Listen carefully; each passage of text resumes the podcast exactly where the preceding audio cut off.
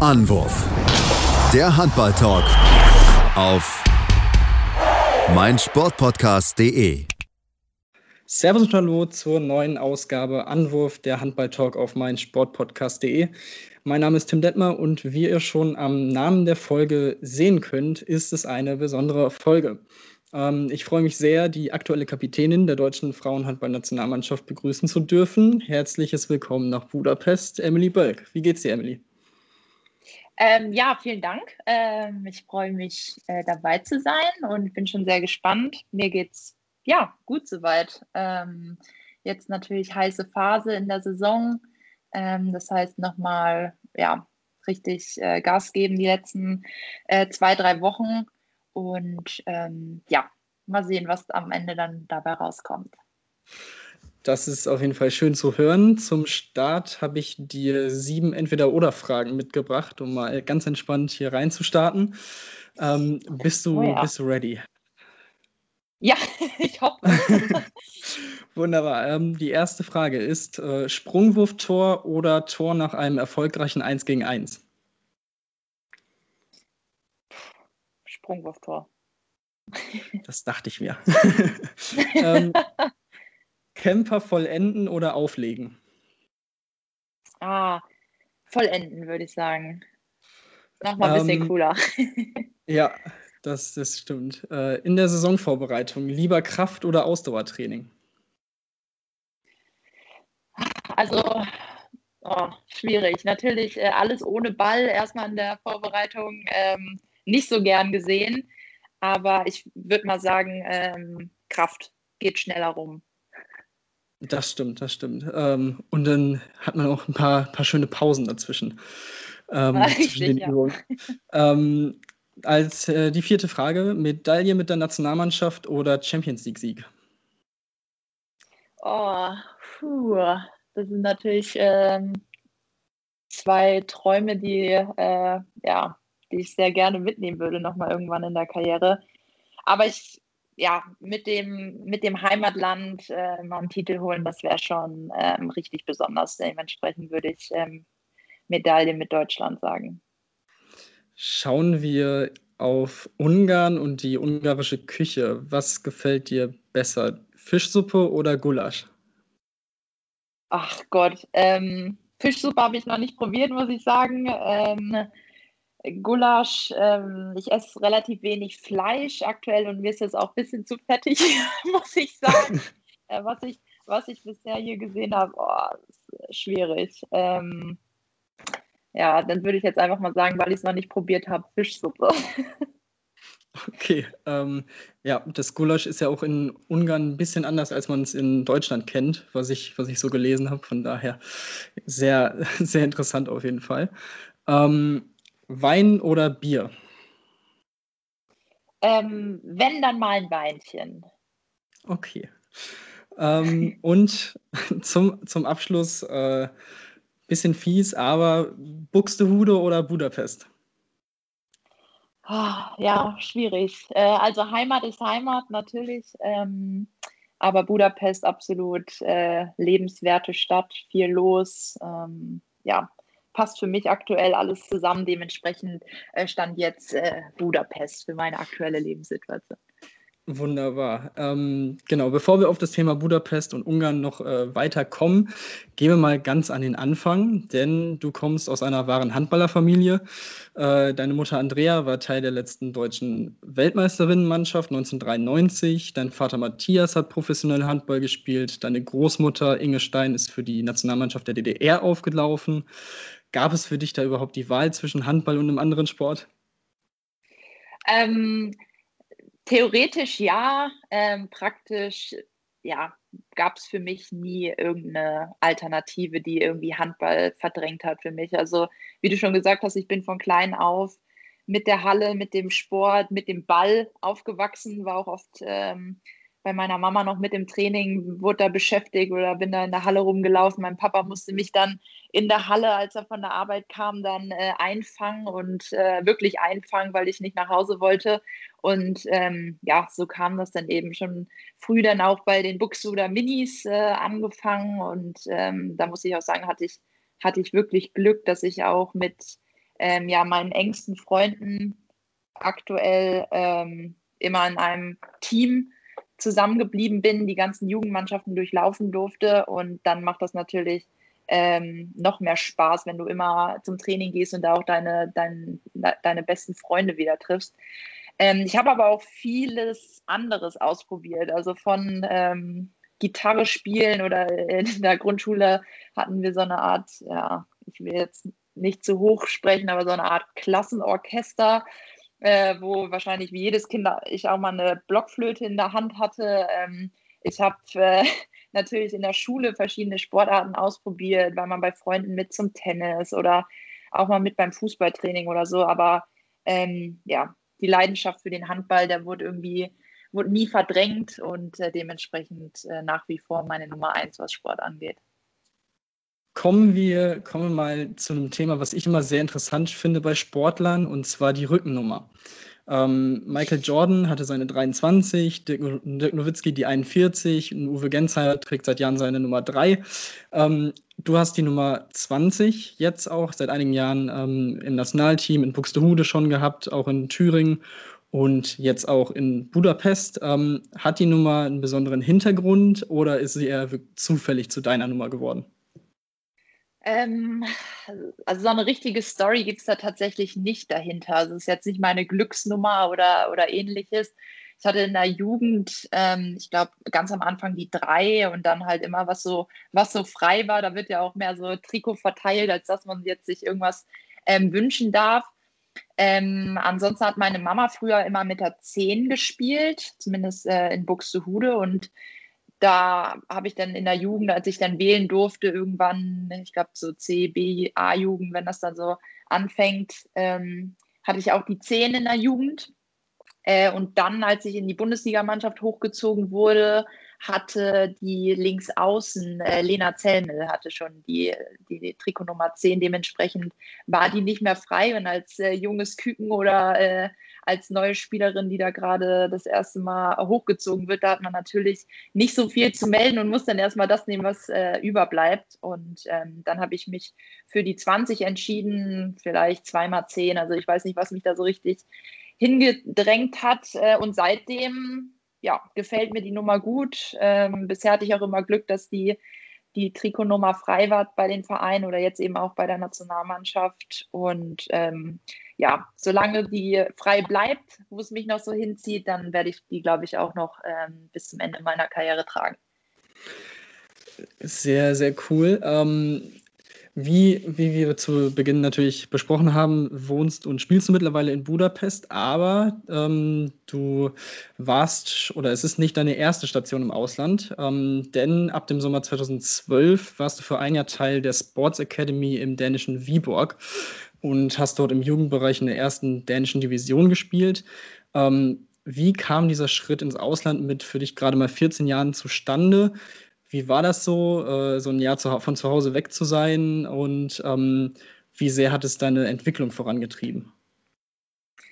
Also wie es gekommen ist, das ähm, war ehrlich gesagt eine letztlich relativ spontane Geschichte. Also meine beste Freundin Nathalie Axmann ähm, und ich sind, ja, sind quasi zusammen aufgewachsen. Unsere Eltern haben, sind damals gemeinsam oder waren in Rostock damals gemeinsam auf dem Sportinternat, äh, sind dann äh, zusammen nach Buxtehude gekommen. Ähm, unsere beiden Mütter haben zusammen auch in Buxtehude Bundesliga gespielt. Äh, ganz lustige Geschichte, haben sich dann zusammen Doppelhaus gekauft. Das heißt, wir sind dann äh, in beiden Hälften sozusagen gemeinsam äh, groß geworden und haben ja auch handballerisch alles gemeinsam durchlaufen. Und ähm, natürlich dann bei so gemütlichen Familienabenden ähm, beim Grillen oder sonstiges, dann wurden oftmals äh, Geschichten von früher erzählt, was sie ähm, so getrieben haben auf dem Sportinternat, was da so für, was das für lustige Zeiten waren, ähm, ja, etc. Und ähm, dass es natürlich eine Zeit war, die sie sehr geprägt haben, alle miteinander, also sowohl handballerisch als natürlich auch persönlich. Und dann haben wir immer schon äh, uns so ein bisschen auf dem Inter Sportinternat geträumt und äh, wollten das natürlich auch gern erleben und unsere Erfahrungen machen. Es war dann auch immer in Buxtehude ähm, der Plan, vielleicht mal so eine Art Internat zu errichten, aber richtig ähm, Sinn, wenn du eh in Buxtehude wohnst, das, ähm, das braucht man ja dann nicht unbedingt. Und dann ähm, hat Heike relativ lange im Jugendbereich vom DAB gearbeitet, ähm, Jugend- und Juniorennationalmannschaften da trainiert und äh, unterstützt. Dementsprechend hatte sie, kannte sie relativ viele deutsche ähm, Gesichter im Jugendbereich und äh, dementsprechend kannte sie auch äh, zwei, drei Leute, die eben schon auf dem Internat in, in Viborg waren. Ähm, vor uns hieß das dann noch, ähm, ich glaube, äh, Handball College oder ähnliches ähm, wo, wo dann wirklich nur der Fokus auf Handball lag und die haben alle begeistert davon erzählt. Und dann äh, einen Abend meinte sie dann, ja, wie wäre es denn, wenn, wenn wir da mal anrufen und äh, mal Probetage vereinbaren oder wie würdet ihr das finden? Könntet ihr euch das vorstellen, mal ähm, ins, auf Sportinternat nach Dänemark zu gehen? Und dann waren wir natürlich ähm, ja, Feuer und Flamme, sage ich mal. Und dann ging das relativ zügig, dass eben Kontakt aufgenommen wurde, wir Probetage vereinbart haben ich glaube, da sind wir für zwei, drei Tage hochgefahren, haben da mittrainiert, dort übernachtet, so ein bisschen das,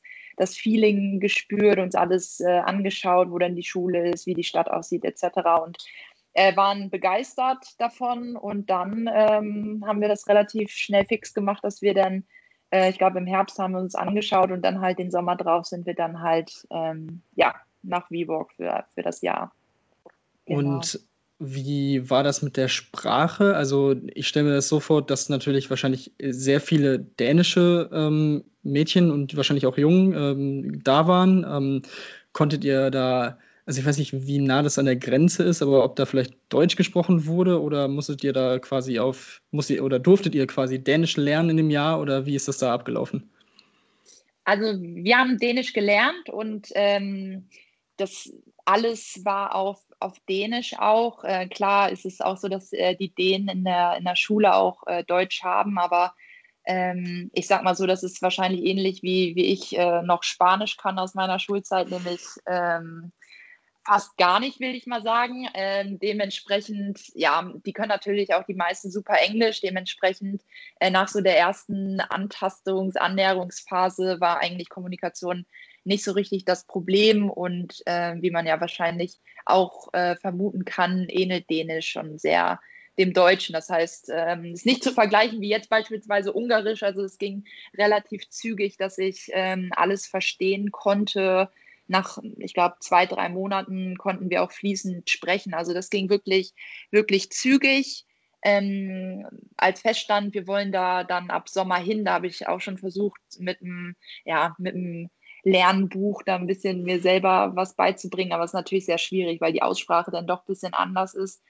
Ähm, wir waren da aber im Internat in Doppelzimmern untergebracht.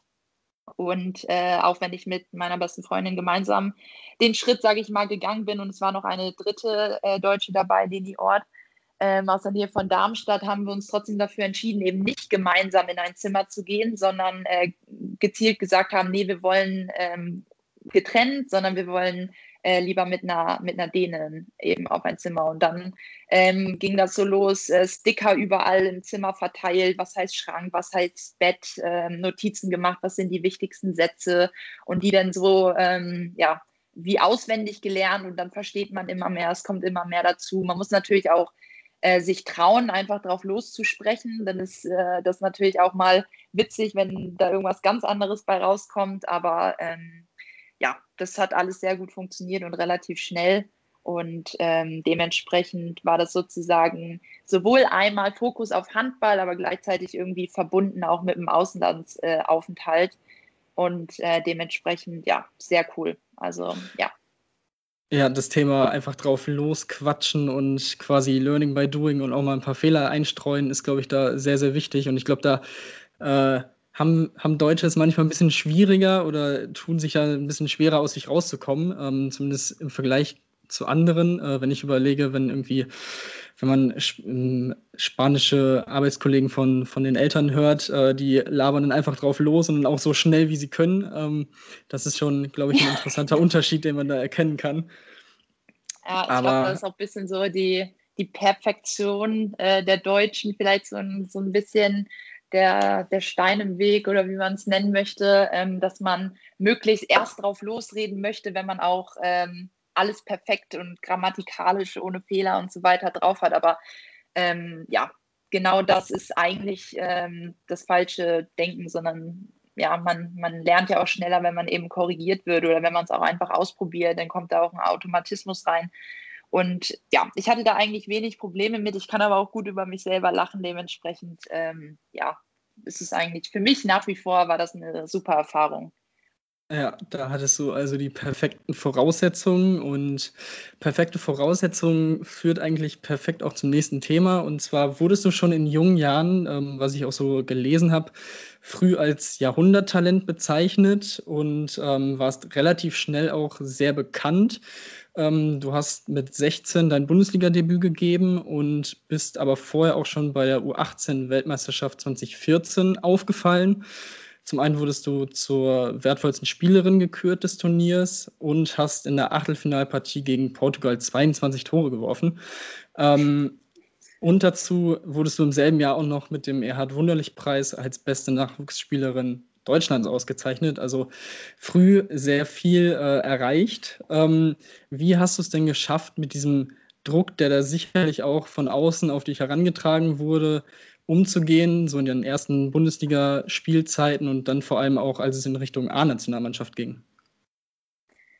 Also ich glaube, das ist so eine Mischung aus, ähm, ich mache mir da nichts draus. Also natürlich ist es schön und ich freue mich über, über die Auszeichnungen und dass natürlich das dann auch von außen wahrgenommen wird oder eben damals auch schon wurde, dass ich ähm, nicht ganz so schlecht Handball spielen kann und ähm, das eben auch mit, ja, beispielsweise dem Erd Wunderlich äh, Preis oder so ausgezeichnet wurde. Das ist natürlich schon tolles Feedback, eine tolle Anerkennung auch schon in, in so jungen Jahren. Ähm, aber es war nie so, dass ich mir viel darauf eingebildet habe oder dass ich jetzt ähm, gesagt habe, ja, jetzt, ähm, jetzt wurde ich ausgezeichnet, jetzt war es das, sondern es ist mehr Ansporn für mich gewesen, ähm, immer einen draufzusetzen oder das zu bestätigen oder generell ähm, möchte ich mich immer weiterentwickeln und ähm, finde es, glaube ich, für mich wäre es am schwierigsten, wenn man einfach mal so auf der Stelle tritt, sondern ähm, ich möchte eigentlich immer beste Leistung abrufen, immer noch mal einen draufsetzen und so weiter. Ich glaube, das ist das eine, dass ich mir, wie gesagt, nicht so sehr den Kopf darum mache, sondern dass eher so ein ähm, cooles, ähm, nehme ich mal mit ist. Ähm, und andererseits, äh, wie du schon gesagt hast, es ging relativ früh los, dass ich irgendwie so ein bisschen aufgefallen bin oder ähm, dann auch schon bei den Älteren mitspielen durfte, dass ich da mit der Leistung schon mithalten konnte. Und ähm, dementsprechend habe ich das halt auch schon früh gelernt. Ähm, ja, und dann, ich will nicht sagen, dass es zur Normalität geworden ist, aber du lernst ja damit umzugehen, mit, mit aufbauendem Druck ähm, und je, je besser man wird, desto größer wird dann auch der Druck von außen, aber desto mehr Zeit ist auch schon vergangen und man lernt äh, selber das so ein bisschen von sich wegzuhalten. Und ähm, ich glaube, das ist nach wie vor so, ähm, dass ich auch sehr selbstkritisch und sehr selbstreflektiert bin und ich dementsprechend ähm, teilweise auch gar nicht nochmal Zen von außen brauche, sondern es ist teilweise eher so, dass ich nach dem Spiel oder nach dem Training denke, oh Mann, oh Mann, was war das denn heute? Und äh, wenn man dann aber nochmal mit ein bisschen Abstand drauf guckt, dann war es vielleicht doch nicht ganz so schlecht, wie, wie ich mich vielleicht äh, dann im ersten Moment irgendwie gefühlt habe oder das gesehen habe. Und äh, dementsprechend, ja, habe ich da, wie gesagt, auch eine, eine Familie vom Fach mit dabei, die dann auch mich mal ähm, oder mit denen ich dann auch viel drüber sprechen kann. Dementsprechend brauche ich das von außen gar nicht, gar nicht so sehr oder äh, brauche das auch nicht so an mich heranlassen. Ja, das, das ist, denke ich, sehr, sehr wichtig. Ähm, du hast, wie gesagt, mit 16 Jahren 2014 bei deinem Heimatverein Buxtehude SV dein, deine ersten Bundesliga-Schritte tätigen können und bist dann 2018 für zwei Jahre weiter zum Spitzenclub Thüringer HC gewechselt. Ähm, dort konntest du, ja, man muss eigentlich so sagen, unter Trainerlegende äh, Herbert Müller trainieren und dich weiterentwickeln. Ähm, beschreib mal bitte, was ihn als Trainer ausmacht und wie er dein Spiel weitergebracht hat. Natürlich jetzt auch ein bisschen mit Hinblick darauf, dass früh auch klar war, dass es ein bisschen weiter als nur in Anführungsstrichen Top-Club in Deutschland gehen sollte für dich. Also äh, was mich vor allen Dingen ähm, überzeugt hat oder damals mich dazu geleitet hat, sage ich mal, den nächsten Schritt beim Thüringer AC eben unter Herbert äh, und äh, Heli Müller zu machen, war eigentlich, dass sie schon äh, früh mir immer das Gefühl gegeben haben, sie, sie haben mich im Blick, sie beobachten mich, sie finden es gut, wie, wie ich mich weiterentwickle. Ähm, dann irgendwann halt auch ähm, mich, mir das Gefühl gegeben haben, sie, sie wollen mich unbedingt, sie wollen mich trainieren, sie wollen mich weiterbringen. Und da ist natürlich, hat Herbert eine ganz, ganz große Stärke, emotional eben total ja, mitreißend zu sein. Und ähm, dann natürlich Thüringer AC, absolute Spitzenmannschaft ähm, in, in der Frauenbundesliga. Ähm, jetzt aktuell nicht mehr so ähm, erster, zweiter Platz, wie man es in den letzten Jahren sonst fast schon gewohnt war. Aber da war für mich halt klar von äh, Buxtehude, wo ich auch eine Top-Zeit hatte und viele Möglichkeiten ähm, ja auch zu spielen wirklich in der ersten Bundesliga und da ja auch äh, mit den zwei Pokalsiegen auch wirklich oben mitgespielt habe und erfolgreich war, ähm, war es aber einfach nochmal innerhalb Deutschlands der nächste Schritt für mich, äh, einfach mit einem besseren Kader, also qualitativ äh, und erfahreneren Kader. Das heißt, jeden Tag äh, messe ich mich nochmal mit, mit besseren äh, Spielerinnen, die mich weiterbringen, die mich auch fördern und auch fordern im Training. Äh, und eben nochmal anderer Input vom, vom anderen Trainer, eine andere ähm, ja, Spielweise vielleicht auch oder halt auch eine andere Herangehensweise, wie eben Herbert sehr emotional ist und einen da vielleicht nochmal ein Stückchen mehr aus einem herauskitzeln kann, vielleicht auch in den entscheidenden Sekunden. Und dann äh, war natürlich auch schon relativ frühzeitig absehbar, dass es vor allen Dingen in der ersten äh, Saison dann beim Thüringer HC, dass ich da auch die Chance habe, ähm, meine erste Saison in der Champions League auch spielen zu können. Das war für mich auch ganz wichtig, dass ich, oder ein großer Traum natürlich, äh, erstmal überhaupt in der Champions League mal auflaufen zu dürfen, aber natürlich auch ähm, wichtig, um internationale Erfahrungen auch einfach im Verein zu sammeln, sich da mit den Besten Europas auch zu messen oder den Besten der Welt, kann man ja fast schon sagen. Und eben ähm, ja, auf, auf höherem Niveau sein, die Erfahrung zu sammeln, die einem einfach nochmal ein Stück weiterbringen als die Ligaspiele in, in Deutschland selber. Und ähm, ja, für, ein, für einen Schritt ins Ausland war es für mich in dem Moment ähm, noch ein bisschen zu früh. Da hatten wir, hatte ich das Gefühl einfach noch nicht für. Das war dann äh, zwei Jahre später der Fall, aber ähm, das, also bisher kann ich sagen, äh, war es trotzdem die richtige Entscheidung auf jeden Fall. Ähm, genau, zum Thema internationale Erfahrung sammeln kommen wir auch später noch, wenn es um die Nationalmannschaft geht. Ähm, aber jetzt noch mal kurz auf die Zeit in der Bundesliga für dich. Äh, in deinen sechs Jahren konntest du insgesamt dreimal den Pokal gewinnen. Du hast gerade schon gesagt, zweimal mit Buxtehude, einmal mit dem Thüringer HC, wo du auch im Finale das entscheidende Tor geworfen hast ähm, zum Sieg. Wurdest zweimal zur Handballerin des Jahres gewählt und konntest auch den Supercup gewinnen. Aber ein Titel fehlt da natürlich. Du hast es gesagt, über eine lange Zeit war der Thüringer HC ähm, natürlich quasi das Pendant zum THW Kiel ähm, im Frauenhandball. Und ja, wie sehr wohnt es dich, jedoch nicht Meisterin geworden zu sein in, deiner, in deinen zwei Jahren? Äh, muss ich tatsächlich sagen, dass ach, ich will nicht sagen, sitzt tief. Also ich habe ja auch noch ein paar Jahre vor mir. Wer, wer sagt nicht, dass mein Weg nochmal zurück nach Deutschland führt und ich da vielleicht dann nochmal die Chance habe, irgendwie um die Meisterschaft mitzuspielen. Aber das ähm, muss ich schon sagen, ich bin zweimal knapp äh, am Titel vorbeigeschrammt. Ähm, ist schon sehr bitter, weil das für mich nach wie vor ja, der wertvollste, der, der größte Titel ist, den man einfach national erreichen kann. Da musst du wirklich konstant ein Jahr lang oder eine Saison äh, auf einem sehr, sehr hohen Niveau spielen. Und ähm, ja, kann ich nichts anderes zu sagen, als äh, dass ich den Titel natürlich auch sehr, sehr gerne ähm, einfahren würde. Ähm, muss aber sagen, dass wir jetzt natürlich ähm, aktuell äh, hier in Ungarn nicht so eine schlechte Ausgangsposition haben und wenn ähm, alles top läuft, toi, toi, toi, die letzten zwei, drei Wochen noch, dann ähm, kann ich das vielleicht hier mit einem ungarischen Titel ausgleichen. Das, das wäre natürlich absolut fantastisch in, diesem, in deinem ersten Jahr in Ungarn. Und über das Abenteuer Ungarn, das du im letzten Sommer angetreten bist, werden wir im zweiten Teil sprechen. Jetzt erstmal äh, eine kurze Pause und bis gleich bei Anwurf der Handball-Talk auf meinsportpodcast.de.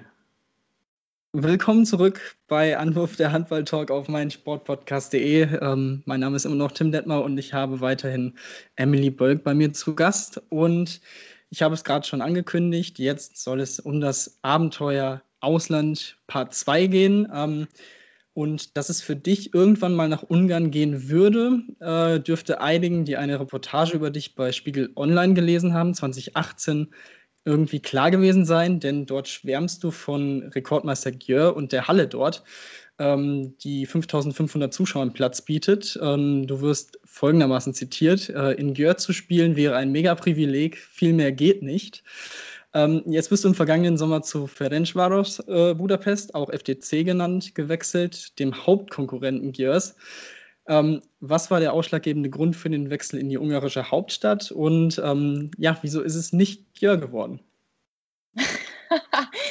also äh, für Gjör muss man einfach ganz ehrlich sagen, da, da sind die Spielerinnen, die, die da spielen, ähm, einfach nochmal einen Schritt weiter erfahrener und man muss auch sagen, der Kader ist voll auf meiner Position. Also äh, dementsprechend macht es ja, ist es nicht nur schön, wenn man ähm, das Trikot anhaben darf von dem, ja, wohl die letzten Jahre besten Club oder der, der besten Mannschaft der Welt, muss man wirklich so sagen, haben ja sehr dominant auch immer die letzten Jahre die Champions League gewonnen. Ähm, es ist ja auch schön, wenn man dann auch Spielanteile hat und ähm, dementsprechend macht das oder macht es zumindest in meiner aktuellen Situation, wo ich sage ich mal noch ähm, Entwicklungspotenzial habe und ich das auch einfach ähm, ja nötig habe, was heißt nötig habe, sondern einfach brauche auch Spielanteile zu haben, Spielerfahrung zu sammeln, ähm, muss ich in einen Verein, wo ich das auch bekomme und auch ähm, gesichert habe. Wer weiß, ich glaube, ich habe jetzt noch mal einen Schritt gemacht. Wer weiß, was die Zukunft so bringt. Aber Fakt ist auch, dass ich mich äh, hier bei äh, Ferenc Varos äh, sehr, sehr wohlfühle. Ähm, ich glaube, ich äh, könnte kein besseres Gefühl äh, nach wie vor mit dieser Entscheidung haben. Dass, äh, der Verein ist super professionell aufgestellt, ähm, bietet nochmal ganz andere Rahmenbedingungen, ganz ganz andere ja, Möglichkeiten, einfach hier auch zu trainieren. Alles an einem Ort, alles sehr ja, gut gelegen, kurze Fahrzeiten, äh, einfach Stuff auch äh, im und um Team, um das Team herum oder im Club, wo jeder einfach äh, seine Aufgaben kennt, wahrnimmt. Ähm, ja, und einfach, wie gesagt, sowohl ähm, ja, im Training selber als auch alles drumherum ist es einfach mit professionelleren Strukturen, als ich, wie ich das aus Deutschland kenne, ähm, hier strukturiert. Und das ja, gibt nochmal mehr Möglichkeiten, sich unter besseren Voraussetzungen weiterzuentwickeln und sich eben wirklich nur auf den Handball zu ähm, konzentrieren. Und ja, was soll ich sagen? Natürlich, ähm, ähm warum es Ferenc Varos geworden ist. Also es ist ein Top-Club, ein Traditionsclub hier auch, hat ein sehr, sehr hohes Ansehen in gesamt äh, Ungarn. Ist nicht nur die Handballabteilung, sondern auch äh, im Fußball äh, sehr erfolgreich, Wasserball. Und also es ist ein riesengroßer Verein mit vielen Untersportarten. Und ähm, ja, seit Jahren im Frauenhandball auch immer in der Champions League mit dabei, auch äh, ja, international mindestens immer Viertelfinale geschafft. Und ähm, ja, wie gesagt, äh, stärkster Konkurrent, engster Konkurrent äh, zu Gjör in der, in der ungarischen Liga und dementsprechend eine absolute Top-Adresse im europäischen Handball. Ähm, Im Vergleich zu, zu anderen Angeboten, die ich hatte, muss ich in Summe einfach sagen, das Gesamtpaket und Bauchgefühl hat mich letztlich einfach für, für Budapest tendieren lassen. Und das habe ich nach wie vor nicht, nicht bereut. Also sowohl ähm, Mannschaft ist top, äh, Training, Trainer, das macht Spaß, äh, jeden Tag ins Training zu kommen. Äh, wie gesagt, die Bedingungen sind top. Ähm, Budapest, tolle Stadt zum Leben, mit, ohne Corona, nach Corona hoffentlich noch mehr.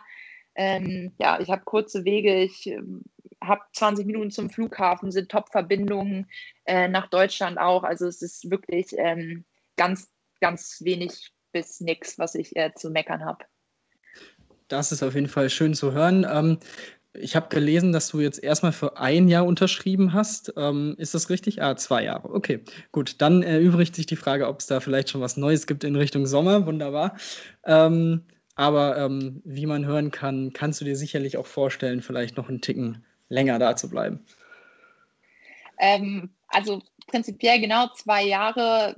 Was danach kommt, sage ich erstmal, bin ich komplett offen, aber ich äh, würde lügen, wenn, wenn, mir, wenn ich nicht sagen würde, es äh, gefällt mir echt super gut. Ich habe mich auch äh, nach einer anfänglichen Eingewöhnungsphase, sage ich mal, ähm, super eingefunden, mich ins Spielsystem gefunden, Automatismen entwickelt, die Mädels äh, in ihrer Spielweise kennengelernt und habe jetzt auch eine wichtige Rolle auf dem Spielfeld übernehmen dürfen äh, für den Verein. Das heißt, ich, ich darf hier spielen, ich kann hier spielen, ich habe hier eine wichtige Rolle. Ich habe auch das Gefühl, dass ich schon Schritte nach vorne gemacht habe, was natürlich das primäre Ziel auch war mit meinem Wechsel ins Ausland.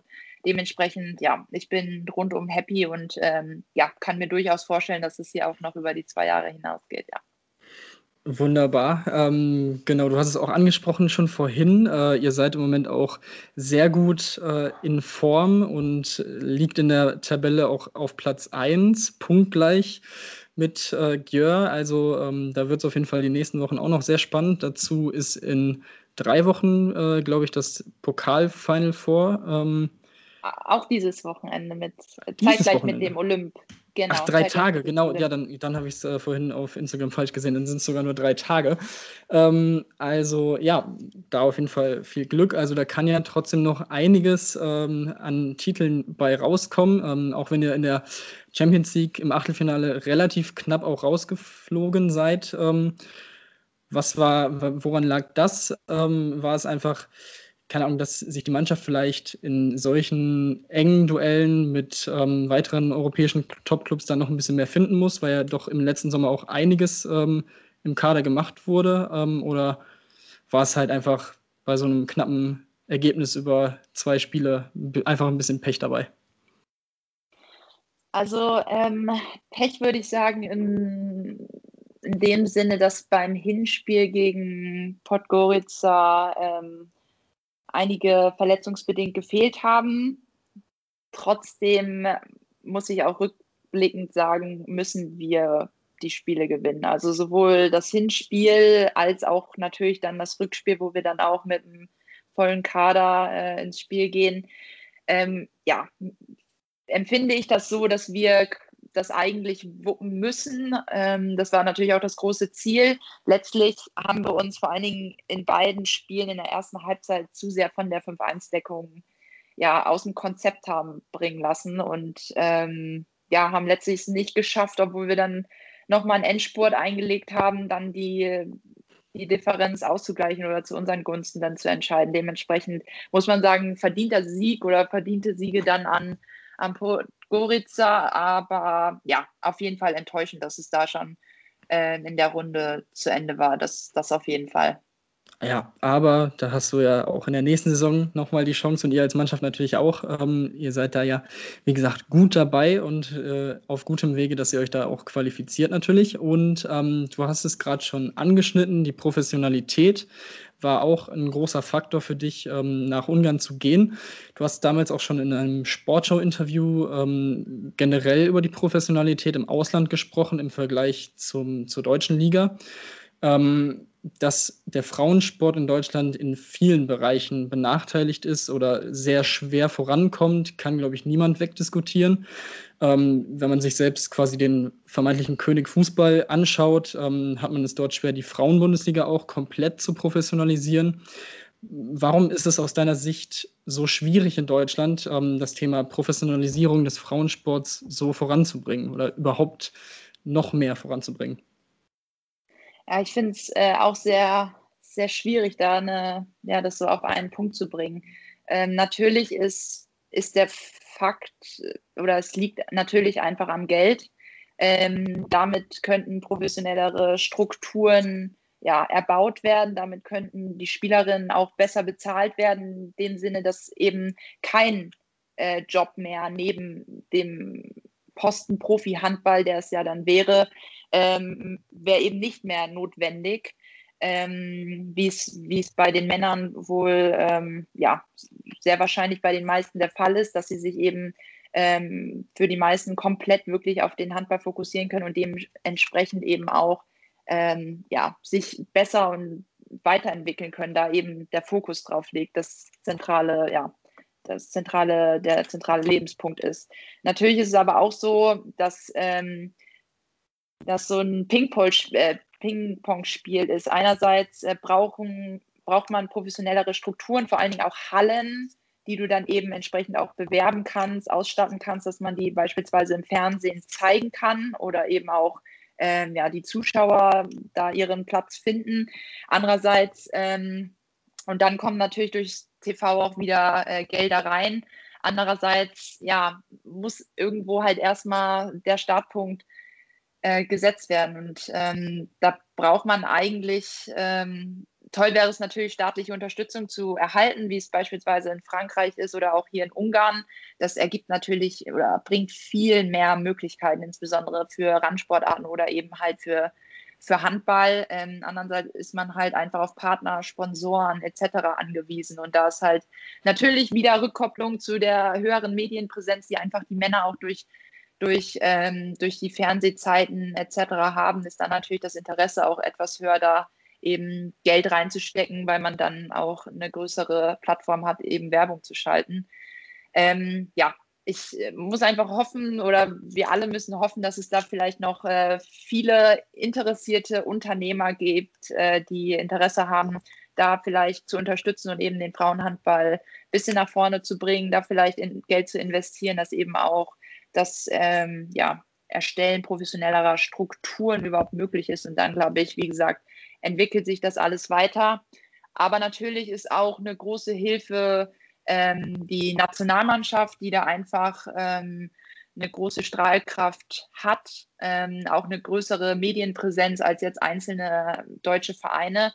Und da nehme ich uns oder mich, äh, wir als Spielerinnen und den DAB an sich natürlich auch in die Verantwortung, dass wir da möglichst mit einem guten, vorbildhaften Auftreten Werbung eben machen für, für den Frauenhandball oder für den Handball im Generellen. Und ähm, Fakt ist aber auch, dass da natürlich auch Leistungen eine ganz entscheidende Rolle spielen. Und zurück zum Thema ähm, Medaille mal mit der deutschen Nationalmannschaft, das wäre natürlich äh, überragend und das äh, würde dann wahrscheinlich auch nochmal einen ganz anderen Boom ähm, auch im Rahmen Frauenhandball eben ähm, ja, erzielen.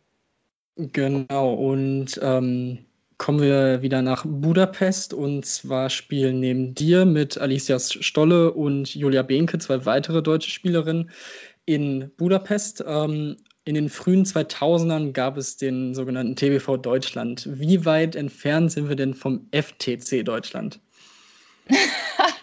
ich ich glaube noch relativ, weil ähm, in unserem Kader sind, ich glaube, 16, 17 Spielerinnen, davon halt drei Deutsche. Das heißt, ähm, hier gibt es auch in Ungarn eine Ausländerquote, bedeutet, es gibt äh, sozusagen für vier ausländische Spielerinnen, ja, ich sag mal, einen Freifahrtschein, also die kann man sich ins Team holen. Äh, für jede weitere muss man wie eine Art Strafprämie an die Föderation zahlen. Das ist zum Beispiel auch ja eine Überlegung, da eben die eigenen Jugendspieler ähm, da mehr Platz für die freizuräumen, die, denen mehr die Chance geben zu können, eben in der ersten ungarischen Liga auf Fuß zu fassen. Ähm, dementsprechend ähm, mein Stand, und so ist es auf jeden Fall aktuell, ist auch, dass ähm, diese vier Quotenregelungen bei FTC eingehalten werden soll. Ähm, dementsprechend wird es, glaube ich, schwierig, da, da noch weitere äh, Deutsche ähm, zumindest aktuell rüberzuholen. Okay, ähm, dazu äh, spielt die Niederländerin Angela Malestein bei euch auch im Team, die ja auch in der Bundesliga aktiv war. Ähm, da habe ich mich natürlich gefragt, gab es da irgendwelche Deutschstunden ähm, für, für die Mitspielerinnen oder äh, mal so ein typisch deutsches Abendessen, sage ich mal, ähm, auf irgendeiner Auswärtsfahrt oder ja, wie, wie sieht das aus? Also ähm, typisch deutsch finde ich tatsächlich immer sehr schwierig, äh, ja, so festzuhalten. Was würdest du sagen, ist ein typisch deutsches Essen? Ja, also wenn man natürlich ins Ausland fährt, dann ist natürlich das klischeehafteste und das deutscheste irgendwie keine Ahnung, Bockwurst und Nudelsalat oder sowas. also quasi so ja. sehr bayerisch. Aber ja, deswegen, das war auch für, für, die ne? Hörerinnen ne? ja. und Hörer mit Anführungszeichen. Deswegen, also ja. Also schon schwierig. Ähm, äh, aber es ist schon so, dass beispielsweise Ansteuer ist schon mehr so niederländisch, so Fla oder so, bringt sie dann schon mal mit.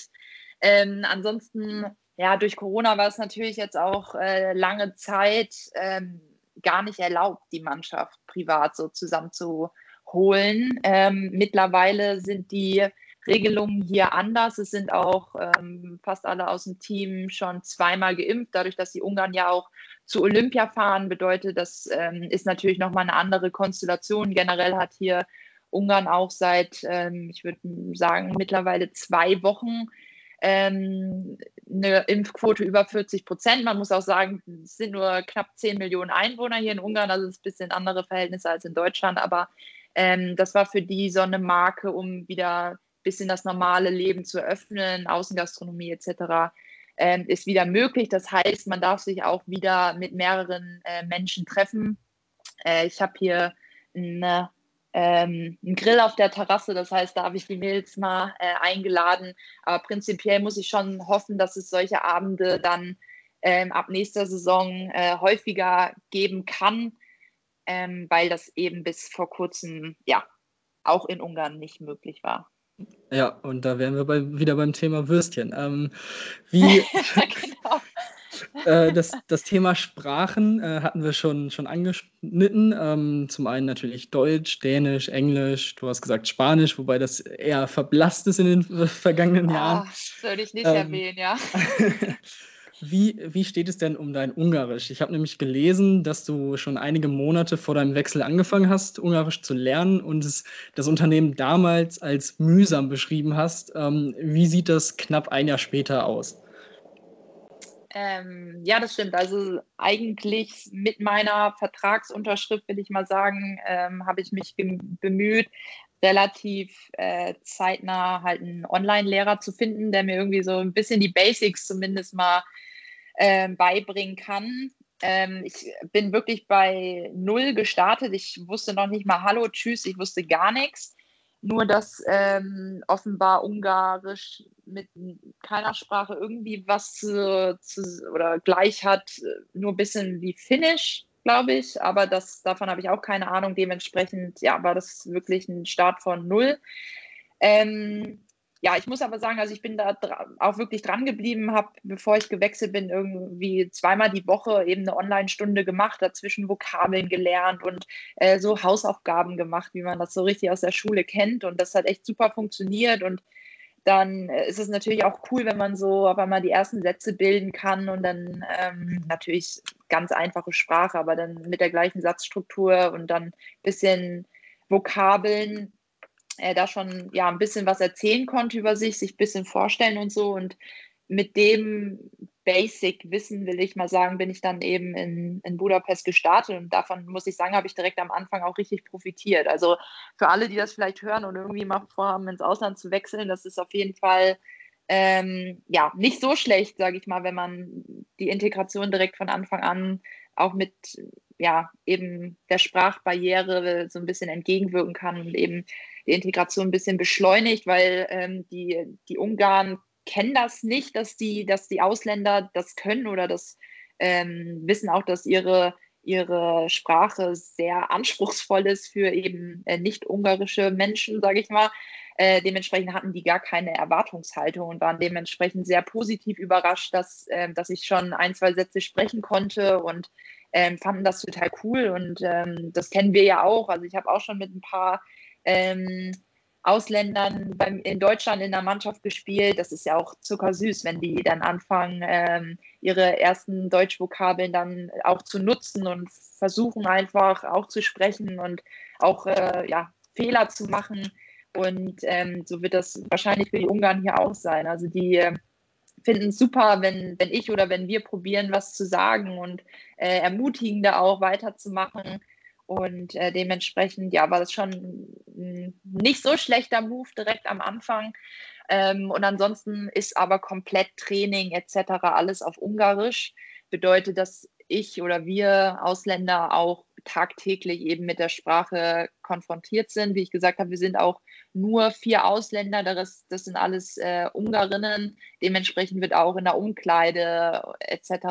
außerhalb des Spielfelds ähm, Ungarisch gesprochen. Die können zwar auch fast alle wirklich perfekt Englisch, also das ist wirklich ähm, gar kein Problem bis, bis dato, dass ähm, diese ja eben nicht vorhandene ungarische Sprache, aber ähm, das klappt wirklich top, aber dementsprechend durch das Hören und äh, Handballvokabeln wiederholen sich ja dann auch im Training, Übungen wiederholen sich. Im Kontext kann man dann auch mal verstehen, was der Trainer jetzt gerade von einem will. Dementsprechend, ähm, ja, wird es äh, immer besser und äh, die ersten ungarischen Interviews äh, konnte ich auch schon geben. Dementsprechend, ja, langsam, aber sicher wird es Stück für Stück äh, immer ein bisschen besser. Das finde ich ja auch ähm, generell sehr faszinierend im Handball, äh, im Handballsport generell, wenn man sich auch die deutsche Männerbundesliga anschaut. Ein Sander Sargosen zum Beispiel hat, glaube ich, zwei, drei Monate nachdem er in Kiel angefangen hat in dieser Saison, ähm, erste Interviews auch auf Deutsch gegeben.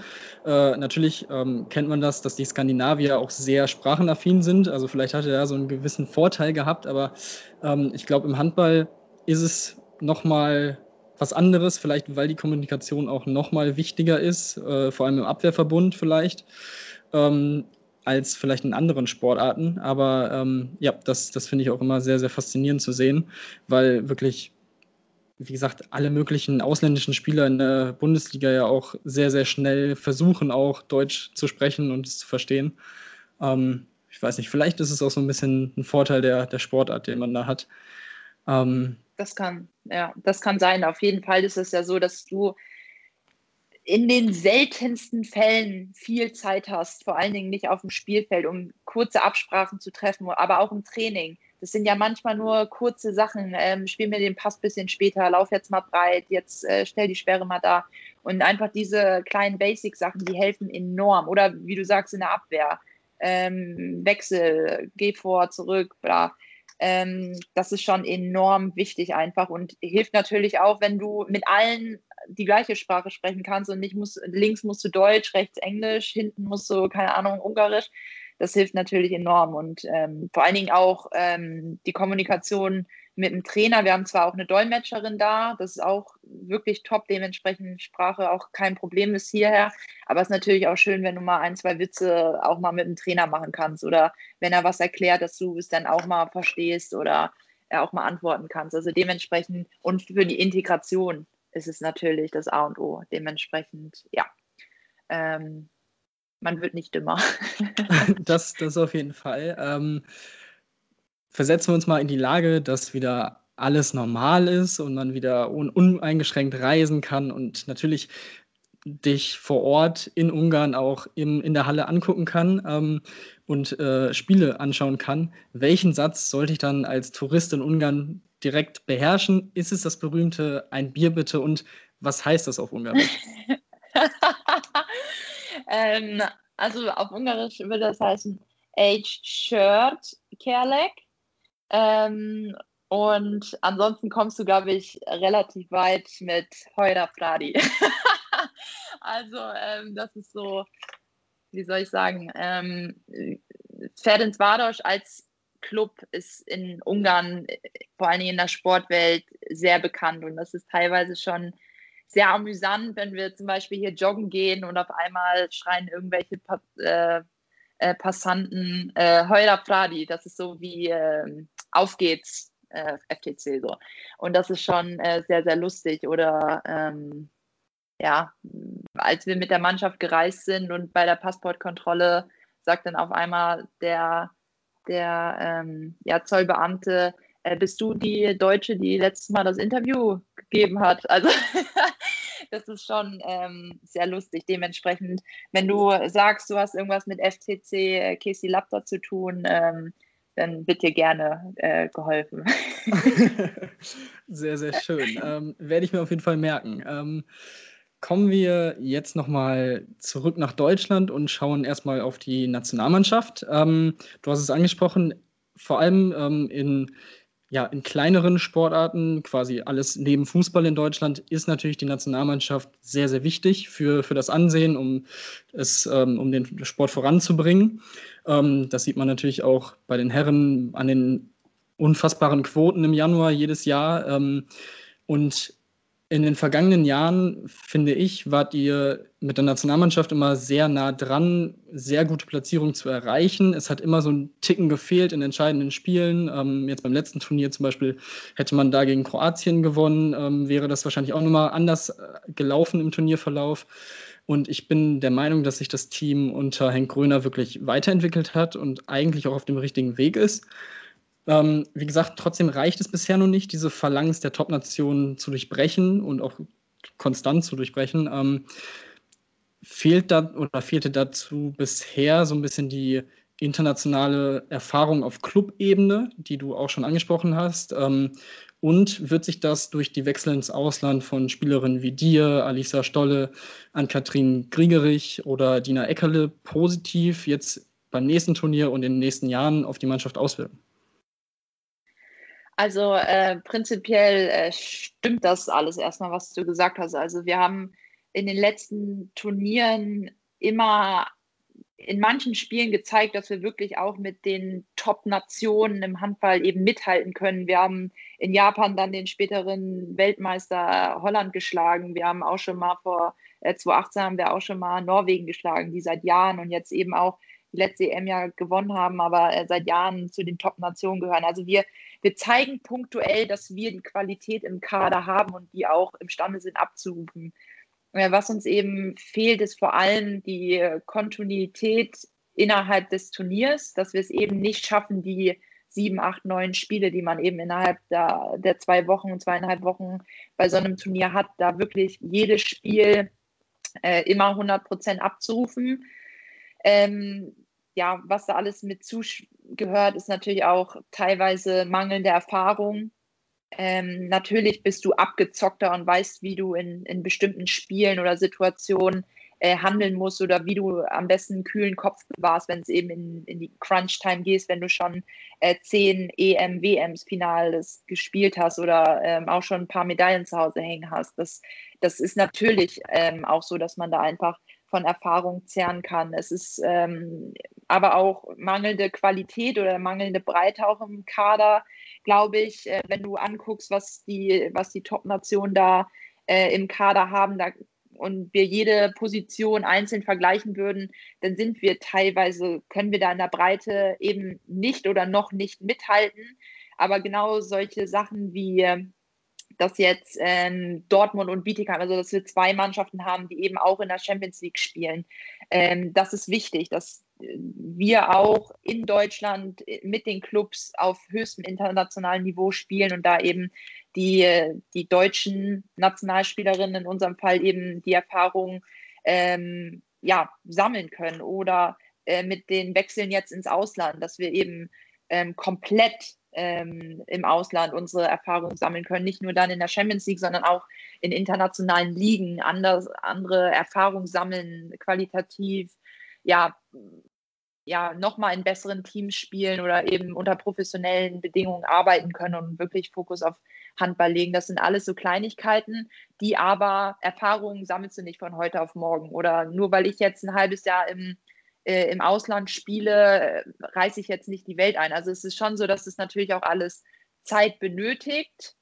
Ähm, natürlich ist es auch schön, wenn man im Kader Kontinuität hat oder das dann auch ähm, aufbauen kann, dass man eben äh, Schritt für Schritt gemeinsam den Weg geht, immer noch mal einen draufsetzt, sich weiterentwickelt und dann ähm, in, eben hoffentlich äh, in, in, naher Zukunft dann eben auch die entscheidenden Spiele ähm, gewinnt. Und ähm, ja, ich bin jetzt gespannt. Wir hatten jetzt natürlich jetzt nochmal einen Umbruch, hatten letzten Lehrgang, ich glaube, sieben Debütantinnen. Das ist natürlich auch ähm, schwierig in dem Sinne, dass du dann nicht einfach wieder vom letzten Turnier weiterarbeiten kannst und äh, da feintunen kannst, sondern du musst dann teilweise ähm, eben die Neuen wieder komplett neu ins Boot holen. Dann geht es wieder viel um Basics und äh, in der Nationalmannschaft hat man eben wenig Zeit. Ähm, da kommt es eben auch beim Handball, ist alles Timing. Da muss man sich am besten blind verstehen können. Du musst wissen, wo jeder hinläuft. Und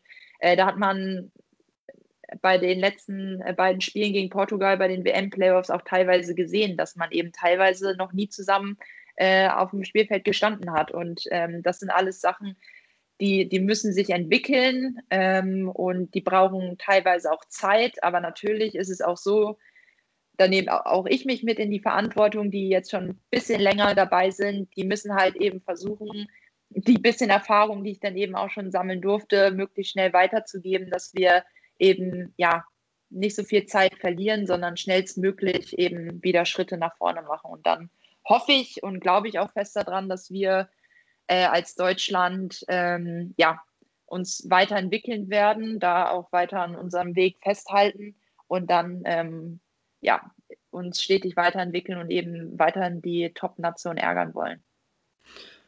Du hast die beiden WM-Qualifikationsspiele und die Playoff-Spiele gegen Portugal gerade angesprochen. Ähm, da wurdest du im Vorhinein zur Kapitänin ernannt, ähm, erstmals. Auch da herzlichen Glückwunsch. Ähm, in den Medien wurde dann oft, also zumindest habe ich eigentlich immer gelesen, dass Interimskapitänin geschrieben wurde. Von daher jetzt die Frage, erstens ist da schon irgendwie, gab es da mittlerweile was Neues oder gab es da schon Gespräche hinsichtlich des nächsten Lehrgangs oder sogar schon der WM am Ende des Jahres, ob du das Amt quasi jetzt fest inne hast? Ähm, nein, noch nicht. Also es stimmt, dass ich jetzt erstmal ähm, in Anführungszeichen nur für die beiden WM-Playoff-Spiele die Mannschaft, äh, sage ich mal, aufs Feld führen durfte oder das Amt inne hatte. Ähm, Grund dafür ist einfach, dass wir ähm, bei dem Lehrgang eben Corona-bedingt viele Ausfälle hatten, die ähm, natürlich da auch für dieses Amt in Frage kommen würden, beziehungsweise da äh, vor allen Dingen auch zum innersten Kreis eben der Nationalmannschaft zählen und da natürlich auch ähm, dabei sein sollten, sage ich mal, wenn, wenn dieses wichtige Amt eben besprochen wird. Dementsprechend wurde das nochmal auf den nächsten Lehrgang vertagt, der jetzt äh, nach der nach Saisonende nochmal stattfinden wird. Und ähm, so ist zumindest der Plan und ich gehe davon aus, dass das dann nochmal zum Thema wird. Und ähm, ja, dann werde ich sehen, ob ich dann äh, noch äh, mehr Spiele äh, eben als äh, Kapitänin, sage ich mal, anführen darf, werde. Ähm, oder ob das dann eben äh, jemand anders übernimmt. Da, das werden wir dann sehen. Ähm, wie, als wie wichtig oder empfindest du dieses Amt denn persönlich? Ähm, wenn man es zum Beispiel natürlich mit dem Fußball vergleicht, da hat man diese Symbolik auch mit der Kapitänsbinde und so weiter. Im Handball auch durch natürlich fliegende Wechsel und so weiter. Weiß nicht, kann man vielleicht von außen so ein bisschen äh, den Eindruck bekommen, dass es so ein bisschen so ein, es ist zwar ein Amt ähm, und es wird nach außen kommuniziert, aber vielleicht ist es nicht ganz so wichtig wie vielleicht zum Beispiel im Fußball. Ähm, glaubst du, oder genau, für wie wichtig empfindest du das ganze Amt? Also ich glaube, dass es, äh, es kann schon sein, dass ähm, das von außen nicht so sehr in Erscheinung tritt. Wie du schon sagst, es gibt nicht die typische Kapitänsbinde. Ähm, natürlich beim, beim Einlaufen in die Halle ist der Kapitän meist vorne und übergibt die Wimpel etc. Aber das ist ja nur ein minimaler Teil, der irgendwie dazu zählt. Es ist ganz viel eben im Hintergrund, ähm, außerhalb der Spiele vielleicht auch, auch was das generelle Auftreten angeht. Es sind äh, dann ja Vorbildcharakter, der nach außen getragen wird, dass man auch ähm, ja neben den Trainern ein bisschen darauf achtet, natürlich, dass das Team funktioniert. Da hat man vielleicht, weil man auch mehr in der Mannschaft drin ist, mehr das Gefühl dafür, wie, wie tickt jede, wo sollte ich mal nachhaken. Ähm, dass man natürlich auch vorangeht im Sinne von die, den Weg, den der Trainer oder die, die Mannschaft verfolgt, dass der eben auch gelebt wird und dass auch darauf geachtet wird, dass eben die Mannschaft auch hinterherzieht. Ähm, und dann natürlich kommt da auch, ich sage jetzt mal, Verwaltungskram mit dazu. Also äh, ob das jetzt ähm, ja, Verhandlungen sind mit dem Sportdirektor, ob das irgendwelche ähm, Sachen sind außerhalb oder natürlich auch letztlich ähm, Interviews etc., wo man dann auch für die Mannschaft irgendwie sprechen oder ähm, einstehen sollte oder muss ähm, etc. Also da gehört viel mit dazu, was, äh, was vielleicht für den Fan im ersten Moment oder bei einem Spiel nicht so zu sehen ist. Ähm, in Summe muss man aber auch sagen, dass sich das äh, viel auch deckt mit einfach der Rolle als Führungsspielerin. Also dementsprechend, ähm, auch wenn ich, sage ich jetzt mal, die nächsten Spiele jetzt nicht mehr als äh, Kapitänin äh, vorne auflaufen sollte, dann werde ich trotzdem versuchen, ähm, viel Feedback äh, zu geben im Training oder eben die Mannschaft mitzureißen, äh, auch spielerisch oder auf dem Spielfeld eben versuchen voranzugehen und ähm, ja, eben die Mannschaft mitzureißen. Und da brauche ich jetzt persönlich nicht die, die Rolle als Kapitänin, dass ich mich in der Rolle sehe, äh, eben, eben einen Schritt mehr zu machen oder ein bisschen voranzugehen. Ähm, aber ähm, ja, das hat, glaube ich, einfach auch was mit ja, Erfahrung, Persönlichkeit und ähm, ja auch Stellung im, im Team oder in der Mannschaft zu tun. Das sind auf jeden Fall sehr, sehr interessante Einblicke gewesen. Ähm, zum Abschluss, ähm, wir haben es vorhin auch kurz schon mal angeschnitten, ähm, das Thema Pokalfinal vor ist auch in Deutschland an diesem Wochenende natürlich das große Thema. Ähm, erstmals alle Spiele live im Free TV bei Sport 1 zu sehen. Ähm, ich habe im letzten News-Update darüber äh, drüber gesprochen. Da könnt ihr euch nochmal anhören, wann alles stattfindet. Und Natürlich an dich, wenn ich hier schon mal eine absolute Kennerin des deutschen Frauenhandballs bei mir habe. Ähm, die Frage aller Fragen, wer holt sich den Pott am Ende?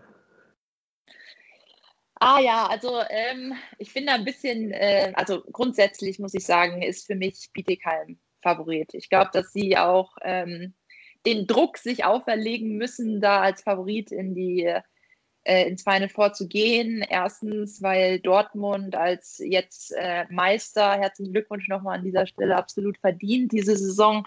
Ähm, ja, nicht beim Final Four mit dabei ist. Das heißt, äh, allein von der Tabellenplatzierung sind die Mannschaft, die am, am ja, mit dem zweiten Platz ähm, am weitesten oben liegt. Äh, und zudem haben sie eben in den letzten Jahren, waren sie immer dabei, aber haben immer ähm, den Titel knapp verpasst, was glaube ich auch äh, sehr am Verein und auch an den Spielerinnen zerrt. Dementsprechend bin ich fest davon überzeugt, dass die alles äh, diese zwei Tage daran setzen werden, endlich diesen Pokal ähm, ja, mit nach Hause zu nehmen.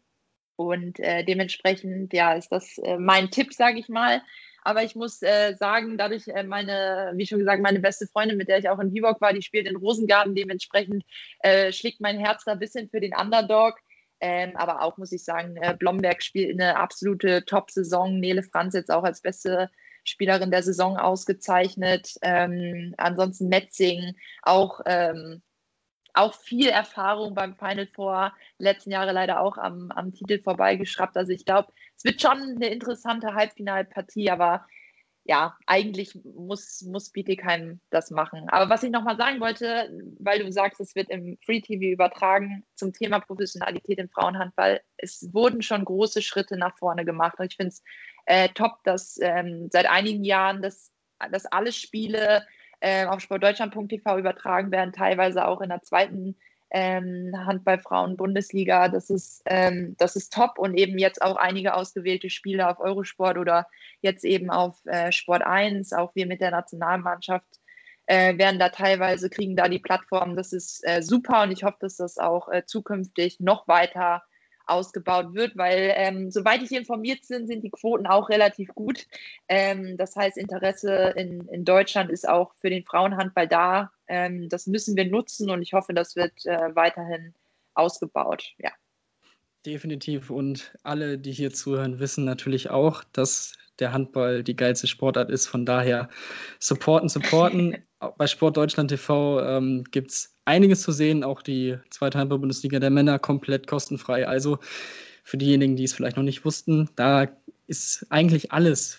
Da, da kriegt man alles, was das Handball-Fanherz begehrt.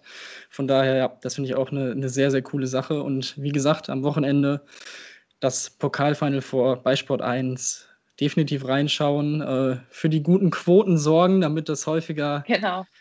äh, häufiger passiert. Und ja, das war auf jeden Fall nochmal ein sehr schönes, schöner, schöne Vorschau auf dieses Wochenende. Ähm, ja, du hast es gesagt, eigentlich müsste es Bietigheim machen, aber wie wir wissen, beim Final Four gewinnt nie der Favorit, also wird es am Ende Rosengarten und dann würdest du dich natürlich auch sehr freuen.